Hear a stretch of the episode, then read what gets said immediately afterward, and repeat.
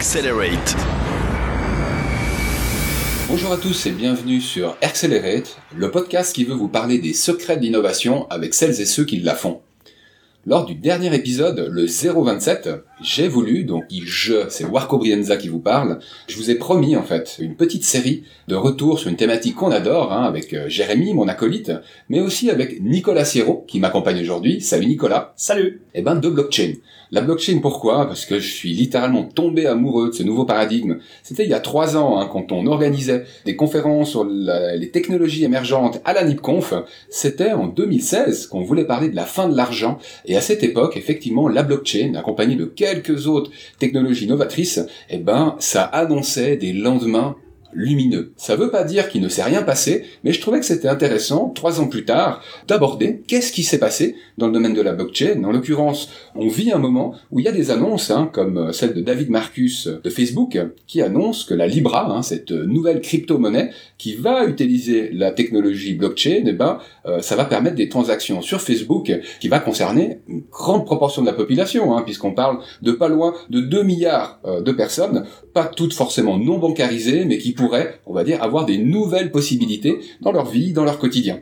Alors la blockchain, euh, ça peut être génial, pas seulement dans le domaine de la finance ou euh, bah, de la monnaie, hein, qu'on ait un compte ou pas. Et c'est là que je trouve l'expérience de Nicolas Sierro particulièrement intéressante parce que lui, bah, ça fait depuis 2015 qu'il est actif euh, dans l'écosystème blockchain. Alors dans la finance, mais pas que, hein, puisque on peut citer, je crois, le fait que tu travailles aujourd'hui pour Soft Finance. Alors il y a de la finance, comme le nom l'indique, il y a de la data.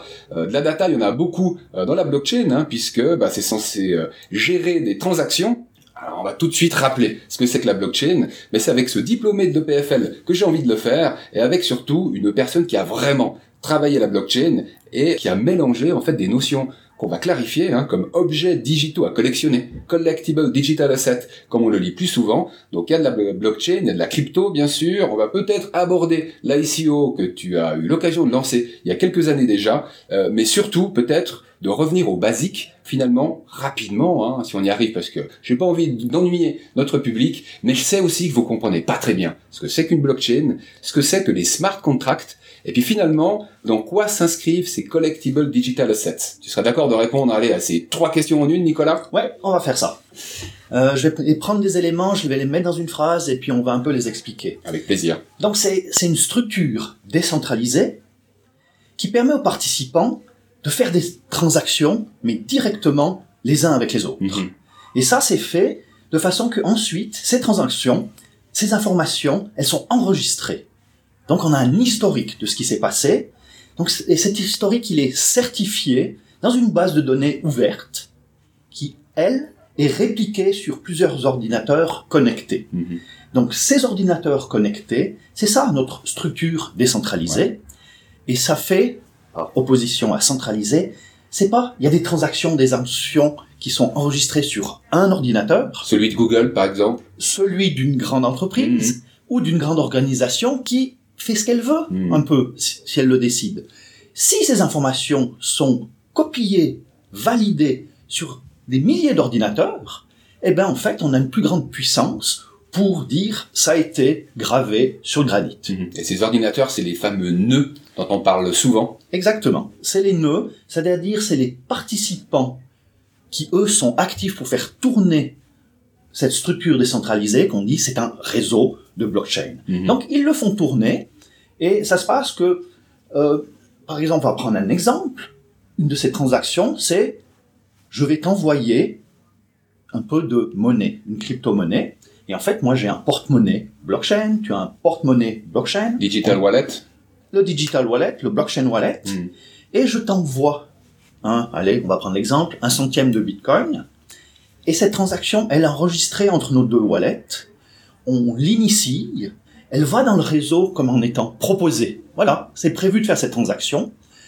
Les gens qui font tourner le réseau dans les nœuds, après on verra, on peut les appeler les mineurs, hmm eh bien, ils, prennent cette transaction, ils la capturent comme un papillon qui volette, ils prennent plein d'autres transactions, ils les mettent ensemble, ils les groupent dans un bloc, et ensuite, ils, ils ont un calcul à faire, une sorte d'énigme à résoudre, et celui qui a résolu cette énigme dit, voilà, ça c'est mon bloc, il y a toutes les transactions, et je le propose pour qu'il soit inscrit dans la blockchain. Et tous les autres nœuds regardent ce qu'il y a dedans, ils disent oui c'est bon, c'est juste, ils peuvent vérifier, Mhm. chaque transaction est, je veux dire oui, est cryptée, ils vérifient, ils disent c'est tout bon. Mhm. Donc il n'y a pas de triche possible. Et quand Car il y a sont tous, plusieurs garants. Il y a plusieurs garants. voilà, ils sont tous là Mhm. à vérifier, ils disent c'est tout bon, c'est bon, toi tu as résolu, tu es le mineur de ce bloc, le bloc est inscrit.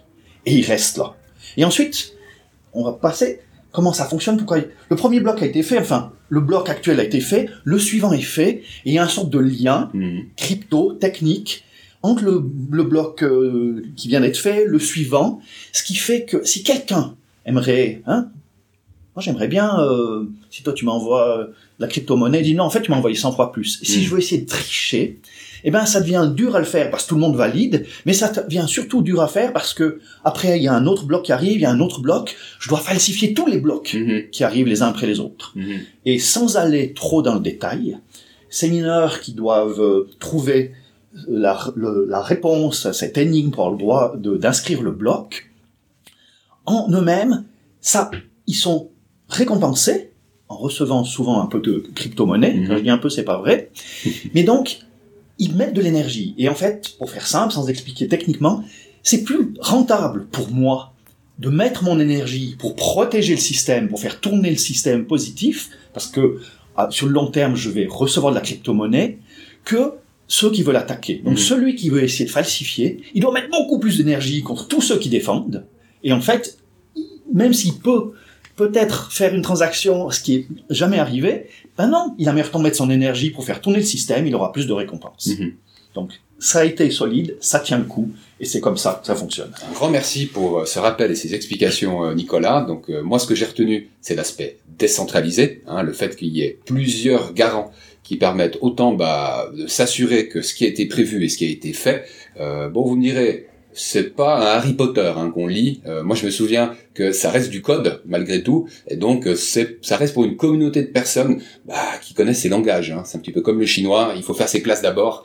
Euh, un autre aspect, tu parlais tout à l'heure de cet exemple de transaction, un centième de Bitcoin, qu'on pouvait se passer hein, sans, inter- sans intermédiaire comme une banque, par exemple, et euh, bah, où tu mentionnais qu'on prévoyait une transaction. Est-ce que là, du coup, c'est une intro pour parler du smart contract?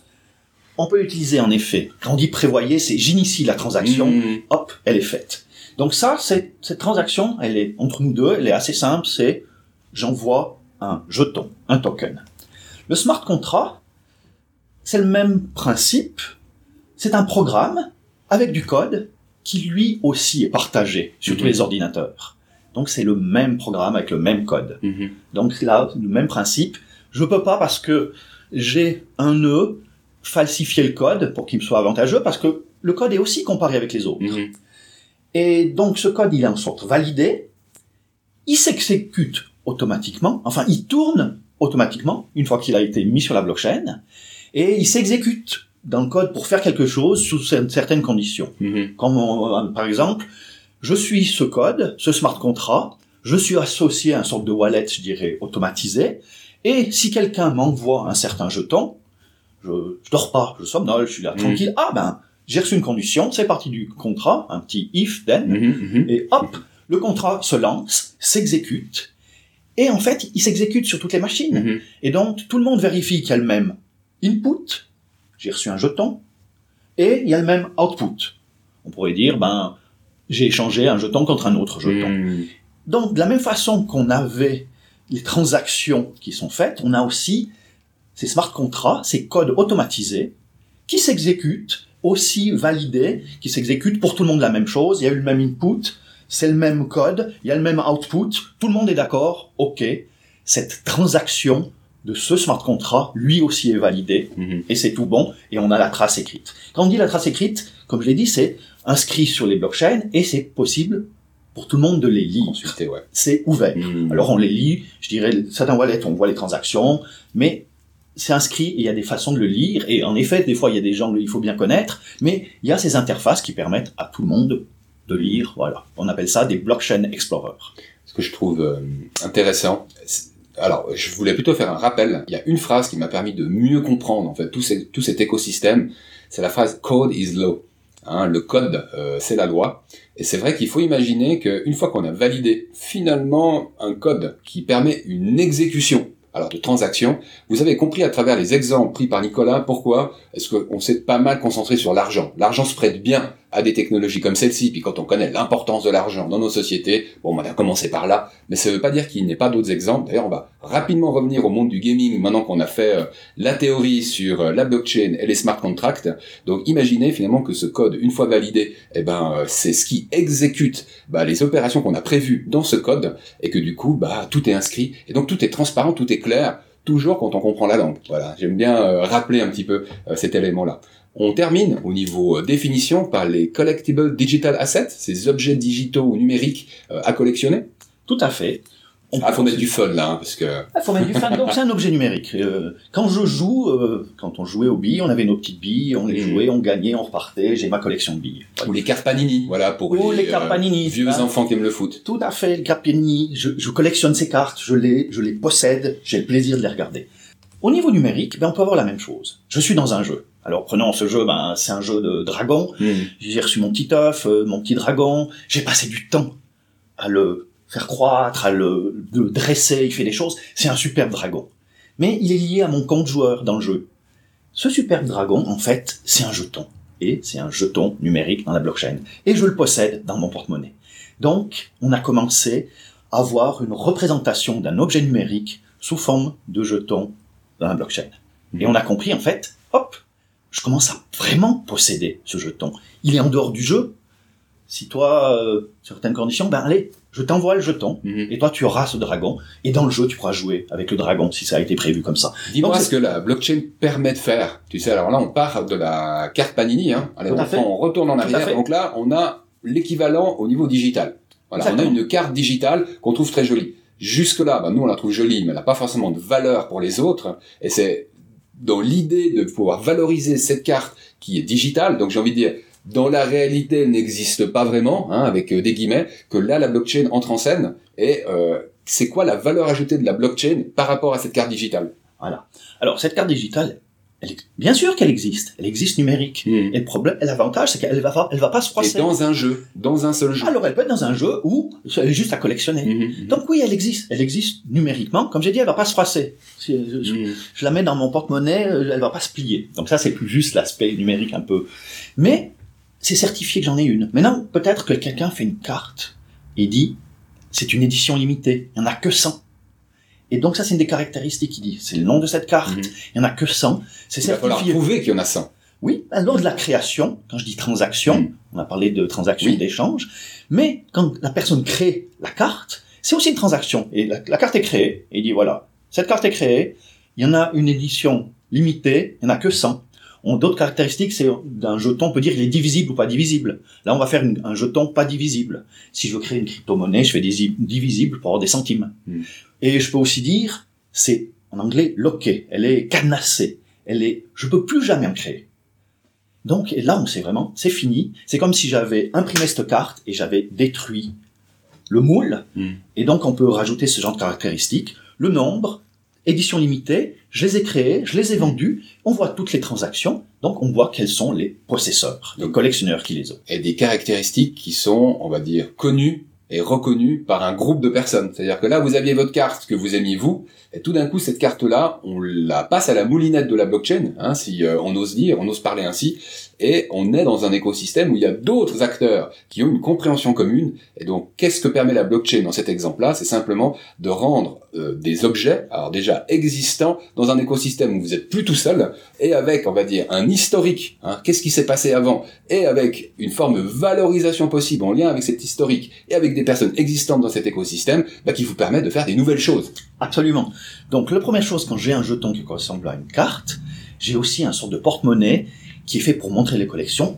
Je vois le, ce jeton, son nom, ses caractéristiques, mais je vois aussi l'image. Hmm. Donc déjà là, j'ai ce plaisir. On revient dans la vraie vie.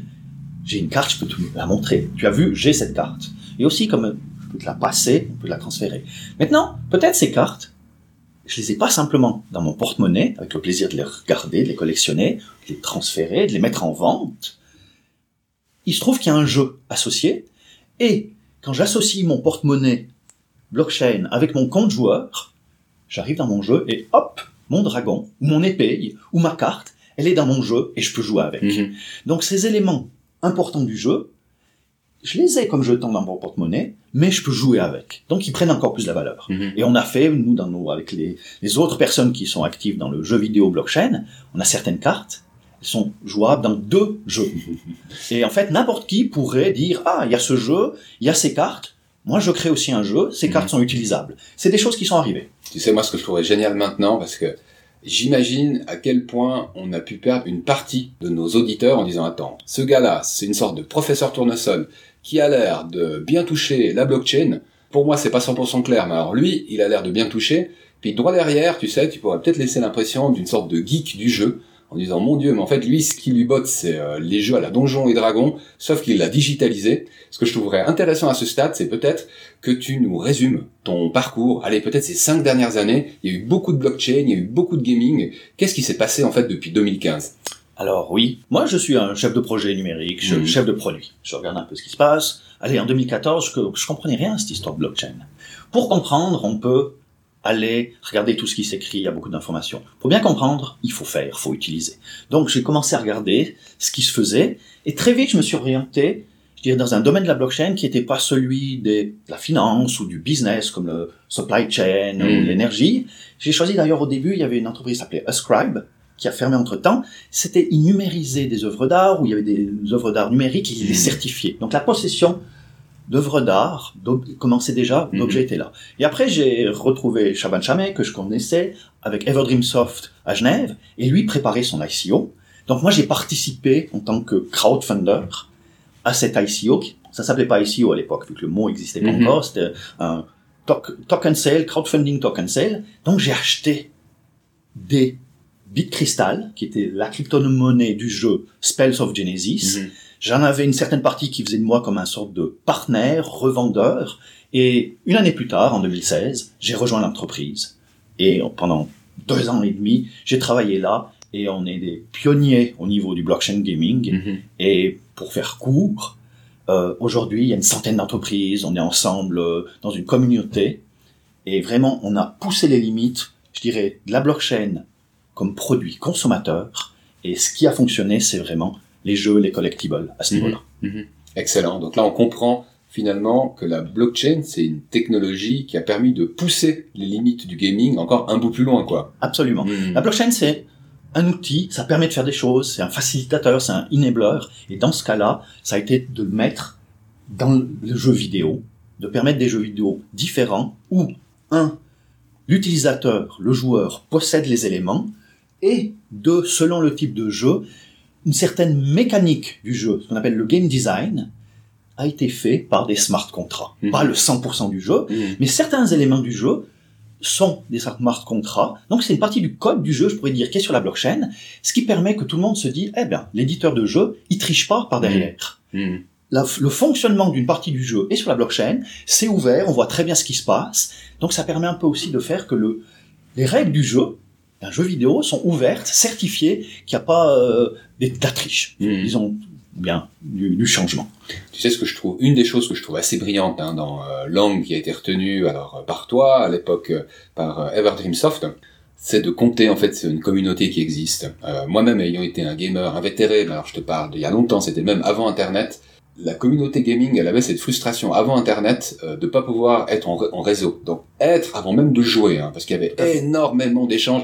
Vous savez, il y a que les gens qui ont jamais joué qui pensent que c'est pas une activité sociale ou que c'est une activité qui est bête. Le gaming, pas du tout. Je veux dire qu'il y a pas mal de ménages qui fonctionnent. C'est clair qu'il y a des risques également, hein, faut pas mal me comprendre. Mais imaginez que grâce à la blockchain, même avant cela, peut-être grâce à Internet, il y a la possibilité de relier les gens. Ce qu'apporte la blockchain à Internet, c'est de pouvoir vraiment valoriser plusieurs aspects d'un jeu, même jusqu'à valoriser en argent. Alors c'est un truc, si tu m'en avais parlé quand j'avais 16 ans, il est possible que j'aurais, que j'ai pris la tangente par rapport à mon parcours professionnel. Euh, moi, en fait, j'avais envie peut-être, euh, partant de mon terreau fertile d'anciens gamers, peut-être de lister euh, les différents trends dans lesquels, entre lesquels je trouve que tu as agi hein, à travers cette démarche. Bon alors les objets digitaux à collectionner comme œuvre d'art, tu l'évoquais tout à l'heure hein, dans ton hésitation entre une boîte et une autre, le gaming, on en a également parlé. Alors la partie, tu sais, crypto, hein, qui permet de valoriser certains aspects du jeu, bah ça renvoie clairement à la blockchain. Et puis moi je dirais même, parce que c'est un buzzword de cette année, je trouve le cloud gaming, le fait qu'on ait plus de consoles du tout. il suffit d'avoir un écran connecté à la 5G pour pouvoir finalement ouvrir euh, bah, un jeu en réseau, pas le petit jeu pourri, tu sais, où on envoie des, des, des billes, je ne sais où, mais vraiment quelque chose de très élaboré au niveau graphique, au niveau euh, euh, du storytelling de ce jeu-là. Toi, finalement, si je dis cloud gaming, objet à collectionner, objets digitaux, blockchain, est-ce que tous ces trends-là, tu t'y reconnais quoi? Et quelle est la part d'identification? Alors oui, je m'y reconnais bien par rapport à ce qu'on a fait. Quand hmm. je dis on, souvent c'est maintenant, je dirais c'est la communauté, des entreprises, des gens qui sont mhm. actifs dans le jeu vidéo. Parce qu'en effet, au jeu vidéo, on a rajouté cette possibilité d'avoir des éléments numériques, d'avoir certaines règles de jeu.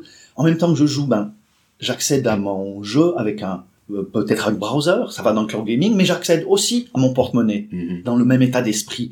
J'accède avec un porte-monnaie qui est comme euh, un browser d'objets, on pourrait dire. Mhm.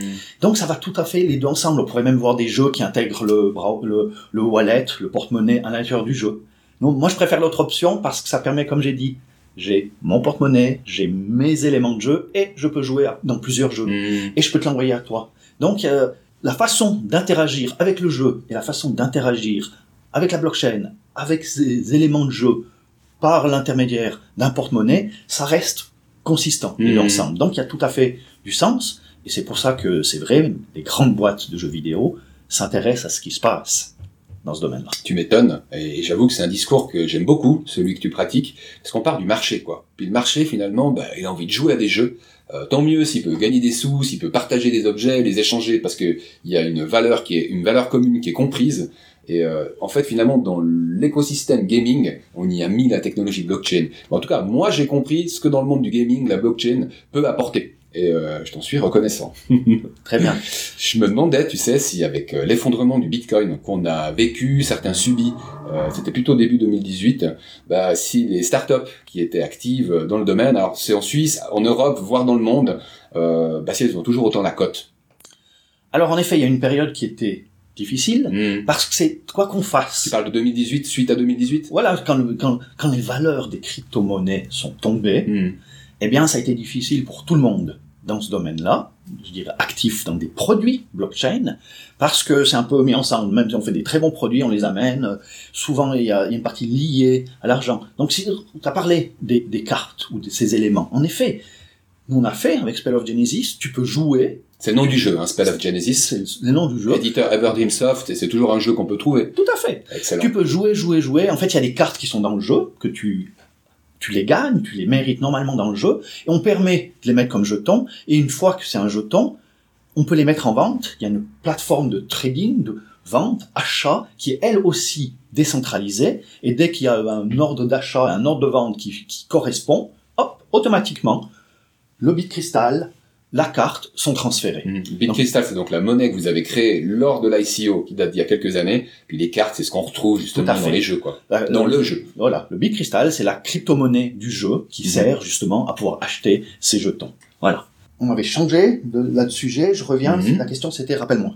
Alors la question c'était euh, suite à l'effondrement du Bitcoin et des cryptos, où en sont les startups blockchain quoi? Voilà. Alors en fait, c'est ça. Il y a des startups qui ont amené des produits.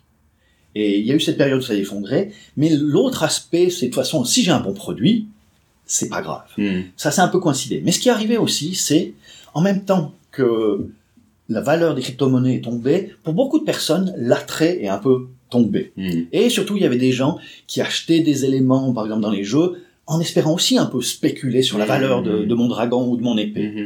Mais la réalité, globalement, pour tout le monde, c'est qu'il y a des bons produits. Blockchain, ça c'est un peu mon avis personnel, ils sont utilisés, mais ils sont pas assez utilisés. Hmm. Voilà. Donc ça n'a plus rien à voir avec que la blockchain. On est dans le produit, on est dans les produits numériques. Il faut qu'il soit, il y ait des utilisateurs. Hmm. Tout produit, il faut qu'il y ait des gens qui soient contents d'utiliser, de consommer et contents de payer directement ou indirectement. Or, on a malgré tout des utilisateurs, mais ça reste un petit nombre d'utilisateurs. Hmm. La croissance d'utilisateurs des produits blockchain n'est pas assez grande et ça a été conjugué avec, euh, je dirais, la descente. Maintenant, hmm. les valeurs sont remontées, les gens comprennent mieux, mais c'est la réalité, il y a certaines barrières. Hmm. Et moi, ces deux barrières sont une, je, je, dirais au niveau du consommateur, comme nous, hein, dans le B2C, c'est ce porte-monnaie électronique. Il n'est quand même pas facile à utiliser, il faut comprendre les règles, comment il, il fonctionne, je dois avoir un sorte de mot, une passe-phrase pour y accéder, euh, si je la perds, euh, en gros, il n'y a pas de call center, donc c'est réservé à certaines à certains segments qui comprennent un peu ce genre de produits techniques. Mhm. Ça, c'est un peu une limite à l'ac- à l'acceptation. Plus, même nous, on a vu des, jeux, des, jeux, des, des joueurs en gaming qui disent je, je- c'est bon, je comprends, il y a un bon fit, je suis un geek, mais j'ai pas envie, j'aimerais que ce soit plus transparent, plus facile à utiliser. Peut-être. Ouais. Voilà, Mm. frictionless. L'autre aspect, je vais prendre euh, donc euh, des, des fonctionnalités, des produits blockchain qui sont plus dans le B2B, dans le process. On peut faire des choses très très bien. Euh, euh, on peut automatiser euh, des éléments, je dirais, de l'administration. Mais il y a toujours l'ancien processus existe toujours. Donc pour finir, c'est un peu les fans de la blockchain qui utilisent beaucoup ça parce qu'ils aiment ça, et donc ça va prendre du temps pour l'acceptance. Mhm, mhm. Voilà. Tu mentionnais tout à l'heure l'aspect confidentiel encore hein, de, de l'audience blockchain au niveau consommateur, ou kidam quoi, hein, on n'est pas obligé de consommer au final. Il y a peut-être des, des initiatives, je pense à celle de David Marcus, là, de ses annonces autour de la Libra, hein, cette monnaie, euh, cette crypto-monnaie qui sera bientôt monnaie courante hein, euh, sur euh, le social media, 1,7 milliard d'utilisateurs. Bon, on va pas parler de la proportion en léthargie, somnolence, ou en tout cas qui interagit plus beaucoup euh, sur euh, sur Facebook. Est-ce que tu penses que c'est le genre d'annonce qui pourrait, alors plutôt la solution qui vient d'être annoncée, est-ce qu'elle pourrait démocratiser l'utilisation de crypto et euh, ce faisant euh, la technologie blockchain? Oui, je pense que ça peut le faire. Genre bien ou pas bien la Libra? Bien. Une initiative, euh, ça, évidemment, c'est un débat. Mhm. Bien, parce que c'est une initiative, elle est ouverte. On voit que, alors Facebook a fait que ne soient pas les seuls, Mhm. ils sont dans l'initiative, mais avec le temps, ils feront un des... Ils sont même pas dedans, quoi, sauf erreur. Hein. Ils ont créé l'association, David Marcus est dedans, mais Facebook est pas dedans. Tout à fait. compris, Ils ouais. sont un des gros partenaires. Mhm. Le ticket d'entrée est assez cher, car il faut euh, 10 millions pour euh, rentrer, mais ça fait partie du principe, je reviendrai. Mhm. Mais en gros, c'est vrai, pour beaucoup de gens, la blockchain, c'est que la crypto-monnaie. Alors, euh, et aujourd'hui, on peut l'utiliser pour payer, mais c'est surtout des gens qui, qui veulent acheter, revendre, euh, spéculation. La Libra, c'est une bonne initiative sur papier, parce que pour le moment, c'est du papier, même si évidemment, il y a des tests euh, qui existent.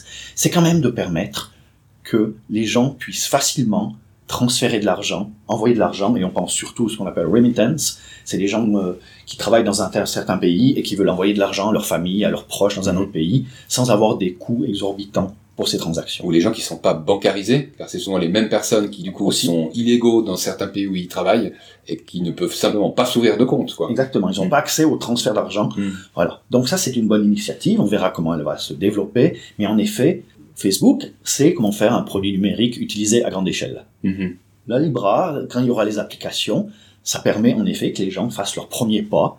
D'une façon aussi que ce porte-monnaie, ben, pour Facebook, qui sera intégré dans leur Messenger et WhatsApp, ben oui, ça va faire qu'ils vont faire un premier pas en pouvant, en pouvant, pouvant s'envoyer de la crypto-monnaie. Mhm. Maintenant, il faudra voir comment ça va évoluer. Au début, elle est, je dirais, il y a des grands acteurs, mais c'est prévu petit à petit que de plus en plus d'autres entreprises, moins grandes, moins avec un, je dirais, puissante, c'est pas le bon mot, qui se permettent de mettre beaucoup de ressources, quelles Mhm. qu'elles soient, ça va aller sur quelque chose qui sera de plus en plus ouvert à d'autres personnes.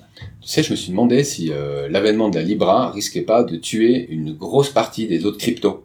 Euh, parce qu'elle est très crédible, hein, cette monnaie, euh, j'ai envie de dire, aussi pour ceux qui travaillent dans le monde traditionnel de la finance. Hein, elle va être corrélée à des monnaies internationales comme le dollar ou le franc suisse. Euh, D'ailleurs, c'est chouette hein, pour la Suisse, pour Genève, euh, que ce soit la corrélation à des monnaies comme le franc suisse, qui est encore considéré euh, hein, entre l'euro et le dollar, donc des grosses monnaies. Et euh, je me suis dit, mais quelle place restera-t-il au bit cristal alors le Bitcoin, je pense qu'il survivra toujours. L'Ether, il a fait ses preuves maintenant, mais il y en a quand même plein d'autres qui risquent d'être plus confidentiels encore, parce qu'il y en a une qui va jouer des coudes, quoi, cette Libra. Alors, euh, Oui, non, spéculation. je ne sais pas. Hmm. Je ne sais pas.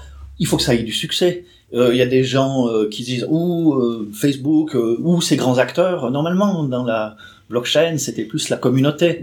J'allais Vu que c'était décentralisé, c'était pour essayer d'avoir une alternative sur tout un chacun. Hmm. Alors, c'est prévu que au début il y a des gros, après donc il faut voir le succès. On ne Mhm. sait pas encore le succès, mais normalement l'expérience de la blockchain a montré que une blockchain ou une crypto-monnaie est prévue pour un cas d'usage. C'est pas, c'est pas, il va pas couvrir tous les cas d'usage Mhm. automatiquement. Donc, c'est bien que ça on pourra dire peut-être démocratise, on verra le succès et on verra ce qu'on peut faire là-dessus. Donc moi j'ai regardé un peu le Libra, il est très orienté, ce qui est prévu, c'est une crypto-monnaie, c'est fait pour faire des transactions de paiement. Le paiement, le digital payment, il y a beaucoup d'acteurs, hein. Mhm. donc ça va être une autre en plus. Mhm. Maintenant, est-ce que le Libra, pour qu'il remplace aussi les autres, est-ce qu'il est fait pour les jeux vidéo? Alors moi j'ai regardé, euh, euh, il y a des ressources, les ressources ça correspond à, je peux faire un jeton, il y a des modules, les modules ça correspond à un smart contract, je peux faire des règles de jeu, mais aussi quand on parle d'acceptance de la blockchain, c'est comme souvent, il faut qu'il y ait des gens qui construisent des produits, qui font des applications dessus. Et on sait aussi que toutes les entreprises, je dirais, de software development, elles sont courtisées par les outils de développement pour aller sur cette plateforme, pour aller sur cette blockchain, Mhm. etc. Donc il y a, y a un pari à avoir d'un succès comme le Libra. C'est pas uniquement d'avoir des utilisateurs pour une fonctionnalité de paiement du Libra, mais ce qu'il y aura d'autres Mhm. applications, elles sont intégrées. Il y a beaucoup de ces acteurs qui sont orientés payment. Ça reste toujours, euh, voilà, il faut des gens qui proposent des produits et il faut des gens qui utilisent des produits. Et on revient, il faut de l'utilisation. Peut-être un futur concurrent de l'App Store? Oui, évidemment. Mhm. Si je fais du digital payment, je peux acheter, vendre, je peux, enfin, je peux transférer de l'argent, ce qui est le but premier, mais je peux aussi acheter, vendre. Et je peux acheter, vendre euh, des produits numériques. Une application, dans l'App Store, c'est un produit Mhm. numérique. Un truc fort qu'a réussi à faire David Marcus avec ses annonces, et je pensais pas que j'allais vivre ce moment, c'est que de tout d'un coup dans mon esprit est apparue une sorte de réelle utilité de Facebook. C'est comme si tout d'un coup il y a un univers d'opportunités qui s'ouvrait. Et donc à ce titre, c'est vrai que j'ai plutôt jugé positif, mais ça reste un pari, comme tu le disais si bien euh, tout à l'heure. Tout à Voilà. fait. Il faut bien voir, Facebook, c'est une entreprise qui a commencé par un réseau social, ensuite qui a rajouté Instant Messaging, ils en ont deux, et ce qu'ils vont faire dans leur, leur entreprise, être Calibra, c'est, oui, intégrer le Libra, les transactions, l'envoi de Libra à l'intérieur du Mhm. Instant Messaging. Donc, euh, ils ont déjà ces Instant Messaging qui sont utilisés par beaucoup, donc c'est plus ce produit de l'entreprise Facebook qui va faire le premier pas avec la Mhm. blockchain. Et est-ce que tu penses que la vitesse de transmission de la blockchain aujourd'hui, il y a beaucoup de transactions, hein, qui, euh, enfin, ils attendent, ils espèrent beaucoup de transactions euh, autour de, de l'idée de la Libra.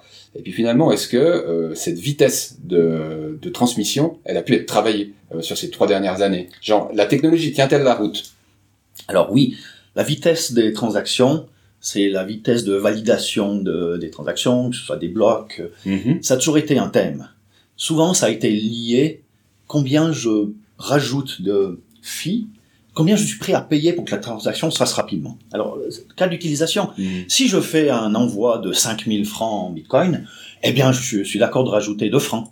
À un moment donné, ça coûtait très cher euh, avec le Mhm. Bitcoin et ça prenait du temps.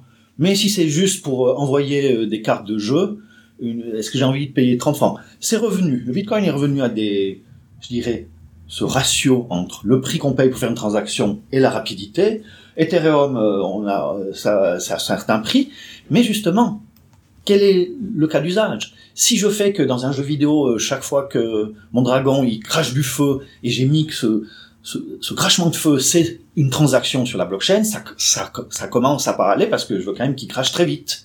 Donc c'est pour ça qu'il y a des initiatives qu'on appelle sidechain, c'est-à-dire je fais une chaîne à côté uniquement pour certaines transactions cas d'usage comme ce qui se joue, et ensuite, quand c'est le dragon qui se vend, on revient sur la chaîne principale.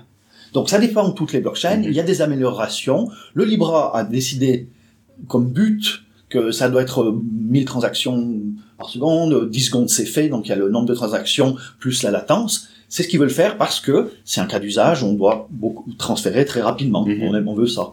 Ensuite, euh, la réalité, c'est toujours dans la pratique qu'on a vu on, arrivait. On peut simuler, mais le cas du Bitcoin, il y a eu à une époque, euh, quand il y a eu beaucoup de transactions, parce qu'il y avait beaucoup d'achats en spéculation, on arrivait à des limites. Ethereum, les limites ont été atteintes, bien testées avec un jeu, les CryptoKitties. Donc sur le papier, c'est quelque chose. Une fois que la blockchain est lancée, quand ça tourne normalement, on voit ce qu'elle peut faire. Mais si elle a beaucoup de succès, c'est là qu'on voit quand ça, on a atteint les limites. Mhm. Ce qui est prévu pour Libra, c'est que c'est un système qui pourra s'améliorer et en effet, il y a des possibilités euh, faire, euh, comme je dis, euh, offside, euh, sidechain, il y a du sharding, enfin il y a des technos qui évoluent Mhm. et ils ont prévu de pouvoir les implémenter avec le temps. Puis bon, qui dit une multitude de transactions, dit aussi un tas de data qu'on peut cruncher dans tous les sens.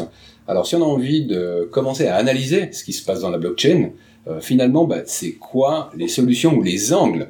Je sais que tu creuses un petit peu cette question en ce moment, puis c'est pour ça que j'avais envie de, de conclure sur la data. La data, en effet. La blockchain, on a dit, c'est une base de données ouverte. On peut y accéder, donc c'est quand même, il y a un potentiel. Hmm. Les actions qui se font, ben, c'est intéressant, on a parlé de Facebook, Google. Google a décidé, normalement, son orientation, c'est, on va pas faire une blockchain, on va pas faire ça. Par contre, on va faire du search dans la blockchain. C'est un peu normal, je crois qu'ils ont un peu de l'expérience dans ce domaine-là. Donc, euh, les transactions Bitcoin, l'Ethereum, ils les ont mis, par exemple Google a mis ça sur BigQuery. Donc, toutes les transactions sont là. On a des outils de data, d'analytics, de search qui permettent de voir les transactions. C'est souvent orienté finance, transactions, des crypto-monnaies. Donc, ça permet de voir aussi, euh, ah ah, il y a beaucoup de transactions euh, d'une certaine crypto-monnaie. Mais là, on voit 1000 wallets qui, qui, qui s'achètent, qui se revendent. Mais qui est derrière ce wallet? Est-ce que c'est pas les mêmes groupes qui font monter? Ensuite, on voit toutes les transactions de wallet à wallet, mais suivant, il y a des plateformes de trading qui sont en fait centralisées. Donc on sait que cette plateforme de trading, elle a 100 wallets, on voit des wallets qui entrent, mais ensuite les transactions qui sont faites à l'intérieur, elles sont plus dans la blockchain. Donc il y a des possibilités. Là, de nouveau, moi je suis pas euh, à fond dans euh, uniquement les crypto-monnaies, le finance, je suis dans les cartes Panini, le consumer. Mhm. Donc le postulat de base, c'est aujourd'hui, pour les objets, savoir avec du data ce que les gens font avec les objets, les possèdent, les envoient, les achètent, etc. C'est intéressant. Donc c'est la même chose pour les objets numériques. Mhm. Les objets numériques, c'est des jetons. Donc il y a aussi des activités. Regardez, ça va être intéressant de savoir qu'est-ce qui se passe avec les éléments de jeu actuellement. Il y a déjà des, des, des crunchers, des, des solutions où on voit toutes les transactions des jeux. Comme ça, on peut voir quels sont les jeux qui sont le plus utilisés, le volume par semaine. Donc ça, ça existe déjà. Mhm. Donc c'est continuer dans ce domaine-là pour se dire, voilà, il y a des collections. Et c'est plus complexe parce qu'on a des collections. Mais on a vu qu'une collection peut être utilisable dans deux jeux. Les joueurs ont un wallet. Est-ce qu'il y a des groupes de wallets où ils jouent beaucoup ensemble? Donc c'est tout sur ça, avec le challenge que ça peut être différents jetons, différents éléments de jeu, collections sur différentes blockchains. Et ensuite, toute l'information n'est pas sur la blockchain. C'est-à-dire, pour savoir que ces jetons sont jouables dans ce jeu, bah, cette information, elle est en dehors. Il y a des listings. Parfois aussi, en regardant un smart contract, ben, un smart contract, on a dit que c'est les règles d'un jeu vidéo. C'est là que je vois, ah, quels sont les jetons qui sont gérés par smart contract Ah, c'est lié à un jeu, etc. Donc, euh, on est au début. Euh, ça, ça risque aussi, je dirais, au niveau viabilité financière. Être actif là-dedans, c'est peut-être un peu tôt parce que euh, ça reste quand même des cartes Panini. Mhm. Mais une des initiatives que j'ai fait, c'est, on va lancer ça, fin septembre, normalement, je en discuter, c'est faire un sorte de workshop, un atelier. Des gens arrivent en disant, voilà, on est actif dans la blockchain, on a des besoins analytiques, ils les décrivent, donc c'est fait pour des gens qui n'ont pas besoin de comprendre en détail la blockchain. Et dans la salle, ce qu'on aimerait avoir, c'est des gens qui sont actifs dans le data. Ça peut être euh, le deep learning, ça peut être juste euh, plus structuré. Ou la business intelligence. la business intelligence, c'est plus, en fait, l'intérêt, c'est d'avoir des gens qui ont des domaines de connaissances, compétences dans, différents du data ou Elasticsearch, et eux, ils se disent, ah ah, ils découvrent des, des cas d'utilisation du potentiel d'analytique pour la blockchain, et chacun réfléchit, propose, et on fait une confrontation. Mhm. Donc, c'est dans ce domaine-là que ça peut être très intéressant. Oui, la blockchain, c'est une base de données ouverte. Le plus il y aura de transactions, pas uniquement financières, crypto, de tout autre type, ça peut être intéressant de voir tout ce qui se passe. Et c'est que le début. Comme tu le disais il y a quelques minutes, tu sais, j'avais assez envie de garder ce mot comme mot de la fin et comme conclusion. Finalement, trois ans plus tard, hein, on veut reparler de la blockchain, mais on est plutôt encore dans les balbutiements de cette technologie qui reste très nouvelle. On voit que ça a descendu de quelques crans hein, pour rejoindre dans certains sujets comme le gaming, euh, le consommateur lambda ou le, le kidam, hein, comme Voilà. on l'a appelé tout à l'heure. On peut en parler encore, je pense, facilement deux heures, hein, et juste d'un seul angle. Euh, pourquoi? Parce que Nicolas est passionné, et je pense que ce nouveau paradigme, bah, il est, passionnant, quoi. Hein. C'est pas juste toi que ça intéresse.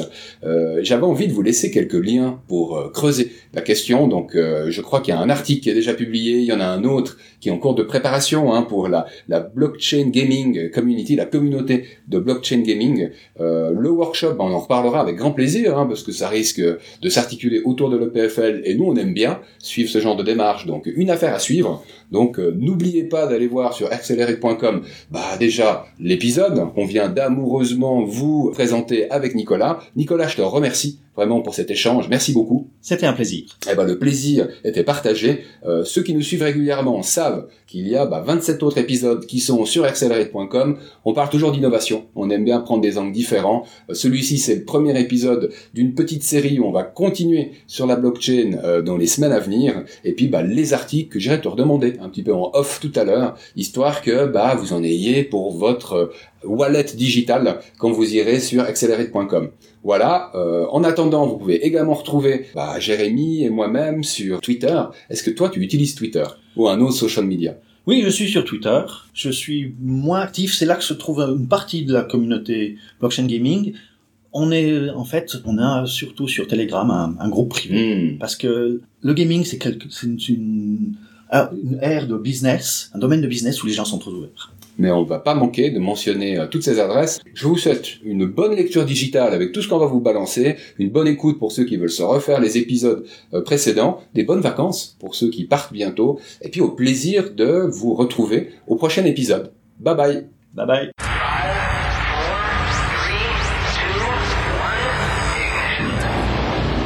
Accelerate